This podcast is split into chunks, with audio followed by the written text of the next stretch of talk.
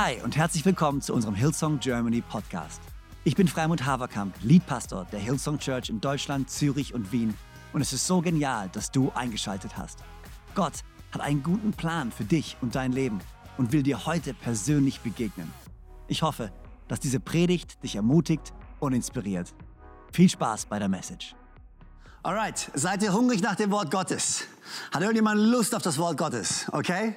Großartig. Wir sind ähm, Teil 4 von unserer Serie Facing Your Giants. Wir hatten die letzten drei Sonntage uns damit beschäftigt und heute ist der finale Teil, der letzte Teil von dieser Serie. Und außerdem ist heute Palmsonntag. Palmsonntag ist der Sonntag vor Ostern. Nächste Woche feiern wir gemeinsam Ostern. Wir feiern Karfreitag und wir feiern äh, Sonntag den Ostergottesdienst gemeinsam mit euch online.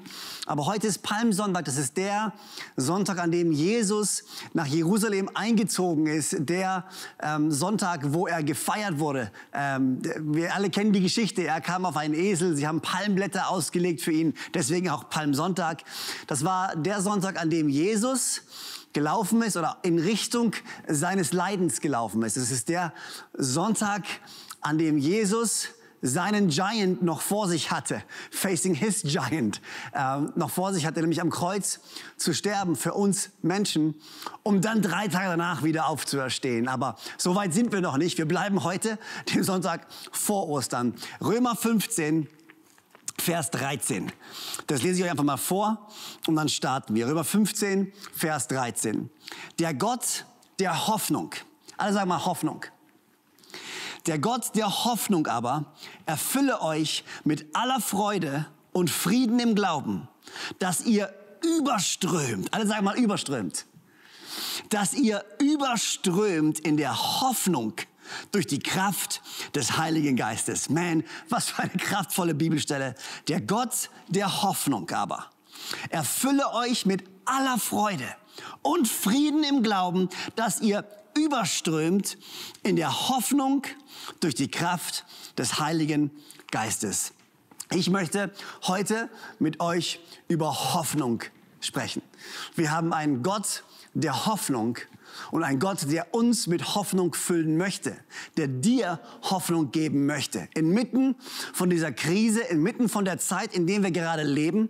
Und es ist ja nicht nur die Corona-Krise, in der wir uns gerade befinden. Schon davor hast du vielleicht eine Krise gehabt. Hast du Herausforderungen in deinem Leben gehabt. Und egal, was deine Herausforderung ist, was deine Sorge ist, was deine Krise auch sein mag, Gott spricht dir zu, dass er dir Hoffnung geben möchte, weil er ein Gott der Hoffnung ist. Also warum beten wir nicht gemeinsam und dann springen wir direkt rein? Gott, ich danke dir so sehr, dass du ein Gott der Hoffnung bist. Danke, dass du uns siehst. Danke, dass du uns liebst. Danke, dass du uns Hoffnung schenken möchtest. Gott, ich bete für jeden, der uns zugeschaltet ist. Für jeden Einzelnen, der diese Message jetzt hört, diese Botschaft hört. Gott, mach uns einfach wach zu empfangen von dir. Heiliger Geist, sprich du zu jedem Einzelnen, dass wir von dir hören, dass jeder Einzelne ermutigt wird, gestärkt wird, gefüllt wird mit deinem Geist zu einer Zeit wie dieser. In deinem Namen, Herr Jesus. Und alle sagen gemeinsam Amen. Wir hatten neulich abends bei uns Movie Night. Immer montagsabends haben wir Movie Night bei uns zu Hause. Das ist eine von den Traditionen, die wir eingeführt haben. Ähm, wir treffen uns ähm, vor unserem Fernseher und äh, entscheiden uns gemeinsam, was für einen Film wir anschauen. Und äh, den letzten Film, den wir angeschaut haben, war äh, ein Film, den wir ausgewählt hatten, weil unsere mittlere Tochter äh, gerade in der Schule eine Lektüre lesen muss. Und die Lektüre, die sie lesen muss, ist Anne Frank. Das Tagebuch der Anne Frank. Und es gibt dazu einen Film. Also haben wir gedacht, hey, komm on, wir sind verantwortungsbewusste Eltern. Wir wollen ja nicht nur irgendwelche sinnlosen Walt Disney-Filme anschauen. Nein, wir wollen unsere Kinder äh, ausbilden. Wir wollen sie lehren. Wir wollen als Vorbild vorangehen. Also haben wir uns Anne Frank ausgewählt. Ähm, und wir haben den Film angeschaut gemeinsam. Und dann kam das Ende vom Film und wir waren alle äh, gemeinsam haben diesen Film geschaut. Auch Sienna, unsere jüngste Tochter. Und äh, der Film geht zu Ende und für alle die, die das Tagebuch der Anne Frank kennen, sie wissen, dass es nicht unbedingt gut zu Ende geht. Und wir schauen den Film bis zum Ende und der Film ist fertig und unsere jüngste Tochter, Sienna, steht auf und sagt, was? Das ist ja, was, was geht hier? Das ist ja gar kein Happy End. Das, das ist kein Happy End. Wie kann das sein? Der Film kann doch nicht fertig sein. Sie war total schockiert. Sie konnte nicht glauben, dass der Film fertig ist, obwohl es kein Happy End gab. Sie war am Boden zerstört. Sie so, wie? Das muss doch ein Happy End geben. Bei jedem Film gibt es doch ein Happy End. Sienna hat noch nicht gelernt in ihrem Alter, dass nicht unbedingt jeder Film und nicht unbedingt jedes Ereignis im Leben immer ein Happy, End hat. Und wir haben angefangen mit ihr zu sprechen und wir haben angefangen uns auszutauschen über den Film und über die Geschichte. Und einfach diese Tatsache und diese Verstörtheit von Sienna hat mir zu denken gegeben. Gibt es kein Happy End? Warum, warum hat dieser Film kein Happy End? Und ich habe mir die Frage gestellt, kann es vielleicht manchmal sein, dass wir einen Happy End Glauben haben? Dass wir unseren Glauben an Gott und unser Leben mit Jesus auf einer Happy End Basis leben.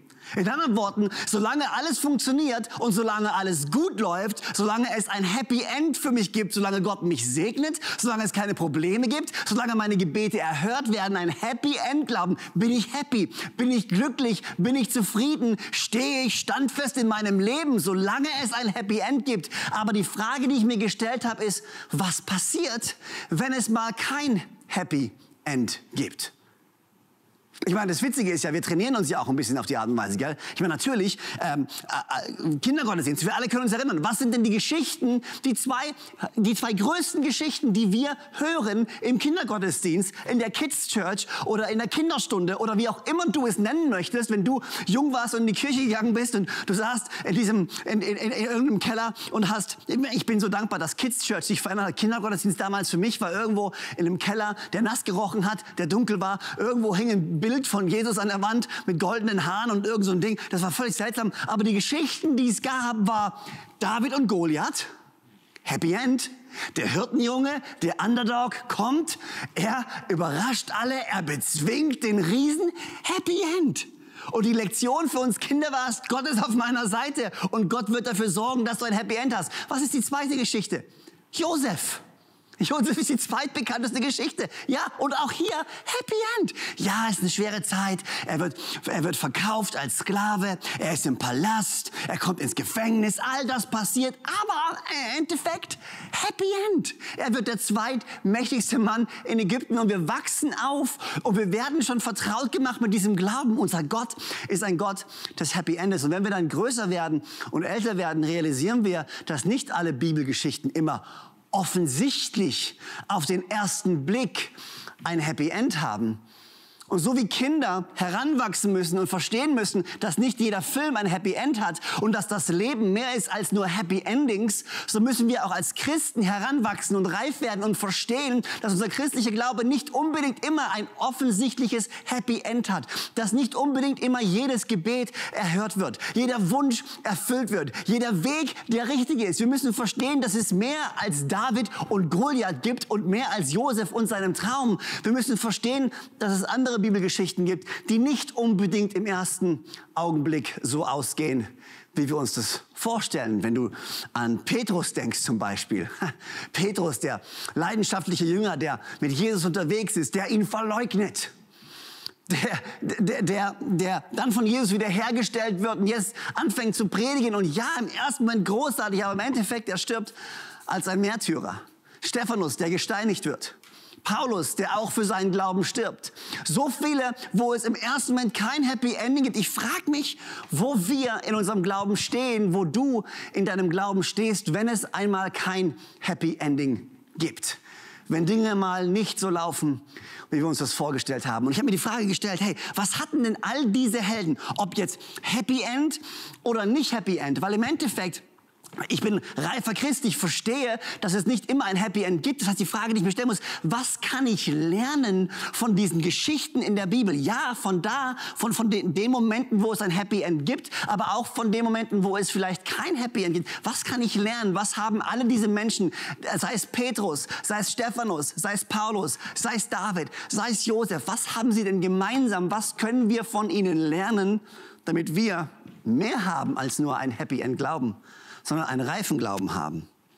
Lass mich euch ganz kurz drei Dinge geben, die ich glaube, wir lernen können von all diesen Charakteren, von all diesen Geschichten. Drei Dinge, die wir mitnehmen können, die uns helfen werden, inmitten von einer Krise diesen Glauben, den wir haben, auszuleben. Hier ist das Erste. Das Erste, was all diese Leute gemeinsam hatten. Ob jetzt ihre Gebete beantwortet wurden oder nicht. Ob es ihnen gut ging oder ob es ihnen schlecht ging. Ob sie gerade einen Sieg hatten oder eine Niederlage hatten. Das Erste, was sie alle vereinte, ist, sie verloren nie ihre Hoffnung. Sie verloren nie ihre Hoffnung. Und wenn du diese Bibelcharaktere mal studierst, sei es ein David, sei es ein Josef, sei es ein Paulus, man, der so viel über Hoffnung schreibt im Römerbrief, im Philipperbrief, wo auch immer, sei es Petrus, sei es Stephanus, alle diese Leute, was sie vereint, war, dass sie in guten Zeiten und in schlechten Zeiten niemals ihre Hoffnung verloren, weil sie wussten, dass sie einen Gott der Hoffnung dienen. Weißt du, die entscheidende Frage in deinem Leben ist nicht, greift Gott jetzt ein? Ist nicht, wird Gott mich heilen? Ist nicht, wird Gott mir meinen Wunsch erfüllen. Ist nicht, werde ich endlich einen Partner finden für mein Leben, seitdem ich schon so lange Single bin. Ist nicht, werden wir endlich schwanger werden. Ist nicht, werde ich endlich einen Job finden. Die zentrale Frage, die wir uns stellen müssen als Christen ist, werde ich meine Hoffnung behalten? Werde ich festhalten an der Hoffnung, die Jesus Christus für mich hat, an der Hoffnung, die Gott für mich hat. Denn dort, wo Hoffnung ist, dort ist auch Leben. Und dort, wo keine Hoffnung ist, dort verschwindet auch das Leben so schnell. Wir müssen als reife Christen es lernen, an der Hoffnung festzuhalten, die wir haben in Jesus Christus. In guten Zeiten und in schlechten Zeiten. In Zeiten, wo alles so läuft, wie wir uns das vorstellen, aber auch in Zeiten, wo vielleicht nicht so läuft, wie wir uns das vorstellen. Wir haben mehr als nur einen Happy End Glauben. Wir haben einen Glauben, der uns trägt durch gute Zeiten, durch schwere Zeiten. Wir haben eine Hoffnung und das ist genau das, was im Römerbrief steht. Der Gott der Hoffnung aber erfülle euch mit aller Freude und mit allem Frieden im Glauben, damit ihr überreich seid in der Hoffnung durch die Kraft des Heiligen Geistes. Die entscheidende Frage ist, behalte ich meine Hoffnung? Behältst du deine Hoffnung? Und ich weiß und ich verstehe, in der Zeit, in der wir uns gerade befinden, gibt es viele Herausforderungen. Finanzielle Herausforderungen, familiäre Herausforderungen, persönliche Herausforderungen. Aber ich will dir Mut machen. Du hast einen Gott der Hoffnung. Und du darfst festhalten an dieser Hoffnung. Aber die Frage, die wir uns stellen müssen, ist ja, wie denn?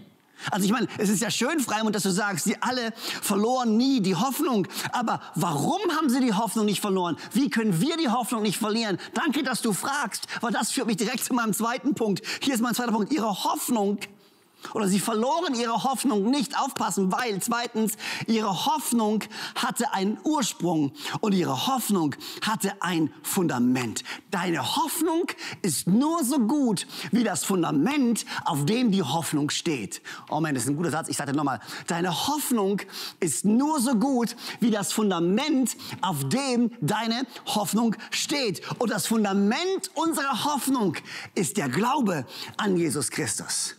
Es ist Glaube, Hoffnung und Liebe. Im Korintherbrief wird es beschrieben. Die ganzen Gaben werden durchgegangen. Die verschiedenen Gaben, die es gibt. Und dann gibt es dieses große Kapitel 13, das Kapitel der Liebe. Und am Ende von diesem Kapitel steht, hey, drei Dinge aber bleiben. Glaube, Hoffnung und Liebe. Unsere Hoffnung kommt nicht aus dem luftleeren Raum. Unsere Hoffnung erfinden wir nicht selber, sondern unsere Hoffnung hat ein starkes Fundament. Und das Fundament unserer Hoffnung ist der Glaube an Jesus Christus, ist der Glaube an seine Errettung, ist der Glaube an seine Vergebung und der Glaube, dass Jesus Christus wiederkommen wird und uns in Zukunft erlösen wird. Wir haben eine Hoffnung, die weiter reicht als in das Hier und Jetzt, sondern die reicht in die Ewigkeit. Unsere Hoffnung findet ihr Fundament nicht im Vergänglichen, sondern im Ewigen. Und dieses Fundament, was diese Hoffnung hat, ist wie ein Anker für unsere Seele. Oh man. Hebräer 6, Vers 8, 18 bis 20. Nun ist es zwar sowieso unmöglich, dass Gott lügt. Hier geht es darum, um Gottes Versprechen, was er uns gegeben hat. Doch hier hat sich, hat er, Gott, sich gleich in doppelter Weise festgelegt durch die Zusage und durch den Eid, die beide unumstößlich sind. Das ist für uns eine starke Ermutigung, alles daran zu setzen, um das vor uns liegende Ziel unserer Hoffnung zu erreichen, das Ziel unserer Hoffnung zu erreichen. Diese Hoffnung ist unsere Zuflucht. Sie ist für unser Leben ein sicherer und fester Anker, aufpassen, der uns mit dem Innersten des himmlischen Heiligtums verbindet, dem Raum hinter dem Vorhang. Dorthin ist Jesus uns als Wegbereiter vorausgegangen. Er ist für alle Zeiten hohe Priester, ein hoher Priester von derselben priesterlichen Ordnung wie Melchisedek. Hier steht, der Anker reicht reicht in das Innerste. Der Anker reicht in das Heiligtum. In anderen Worten, dieser Anker der Hoffnung, den wir haben, ist nicht basiert auf dem Hier und Jetzt, sondern auf dem vollendeten Werk von Jesus Christus, der jetzt unser hoher Priester ist. Das heißt, wir verlieren unsere Hoffnung nicht, weil unsere Hoffnung ein Fundament hat. Und auch wenn wir in momentanen Krisen stehen, kann unsere Hoffnung Bestand haben, weil unsere Hoffnung nicht basiert auf Momenten, sondern auf der Ewigkeit. Wir verstehen, alles, was wir jetzt gerade sehen, ist nur ein kleiner Bruchteil von der Ewigkeit, die Gott für uns geplant hat. Wir verstehen, unsere Hoffnung findet ihren Anker nicht in dem Hier und Jetzt oder in dem Vergänglichen, sondern in der Ewigkeit. Römer 5, Vers 1 bis 5. Nachdem wir nun aufgrund des Glaubens für gerecht erklärt worden sind, haben wir Frieden mit Gott durch Jesus Christus, unseren Herrn. Durch ihn haben wir freien Zugang zu der Gnade bekommen, die jetzt die Grundlage unseres Lebens ist. Und im Glauben nehmen wir das auch in Anspruch. Darüber hinaus haben wir eine Hoffnung die uns mit Freude und Stolz erfüllt. Wir werden einmal, wir werden einmal an Gottes Herrlichkeit teilhaben. Doch nicht nur darüber freuen wir uns, wir freuen uns auch über die Nöte, die wir jetzt durchmachen. Denn wir wissen, dass Not uns lehrt, durchzuhalten. Und wer gelernt hat, durchzuhalten, ist bewährt. Und bewährt zu sein, festigt die Hoffnung. Und in unserer Hoffnung werden wir nicht enttäuscht. Denn Gott hat uns den Heiligen Geist gegeben und hat unser Herz durch ihn mit der Gewissheit erfüllt, dass er uns liebt. In unserer Hoffnung werden wir nicht enttäuscht. Warum? Weil die Liebe von Jesus Christus nicht vergänglich ist, nicht begrenzt ist auf unsere Lebenszeit, sondern auf Ewigkeit. Sie alle hatten Hoffnung. Warum hatten sie Hoffnung? Wie konnten sie an der Hoffnung festhalten? Weil diese Hoffnung ein festes Fundament hat. Oh man, ich hoffe, dass deine Hoffnung, ich hoffe, dass deine Hoffnung mehr ist als nur ein, oh, ich hoffe, das passiert mal. Und ich wünsche mir, dass es klappt. Dass deine Hoffnung ein starkes Fundament hat. Nämlich, ich werde durch gute Zeiten gehen. Und ich werde durch schlechte Zeiten gehen. Jesus hat gesagt, in dieser Welt werdet ihr hart bedrängt werden. Aber fasst Mut, denn ich habe die Welt überwunden. Wir wissen, dass wir mit Jesus Christus durch Höhen und durch Tiefen gehen können, dass wir gestärkt durch diese Zeiten gehen können. Wir dürfen hoffen. Wir dürfen hoffen. Das Erste, was wir von ihnen lernen können, ist, sie alle hielten an der Hoffnung fest. Das Zweite, wie hielten sie an ihrer Hoffnung fest? Weil ihre Hoffnung einen Ursprung und ein Fundament hatte, nämlich den Glauben an Jesus Christus. Und jetzt kommt das Dritte. Und darauf habe ich gewartet. Das ist mein Favorite Point. Und es ist der Titel von dieser Message heute. Facing Your Giants. Heute, der Titel ist Becoming a Giant. Wie du selbst zu einem Riesen werden kannst. Wie du selbst stark werden kannst. Und das ist mein dritter Punkt. Die schwere Zeiten, die sie durchmachten, machten sie sogar stärker. Diese schweren Zeiten, durch die wir gehen, sind Zeiten, die Gott nimmt, um uns stärker zu machen, um uns reif zu machen. Ja, hey, wir gehen durch schwere Zeiten und wir haben Riesen in unserem Leben und wir haben Herausforderungen in unserem Leben, aber wir wissen, dass mit jeder Herausforderung, mit jedem Sieg wächst unsere Autorität. Mit jeder Herausforderung, durch die wir durchgehen, wenn wir es schaffen, an der Hoffnung festzuhalten, wächst unser Glaube, werden wir gestärkt. Und hier ist, was in Jakobus 1, Vers 2 bis 4 steht. Seht es als ganz besonderen Grund zur Freude an meine Geschwister.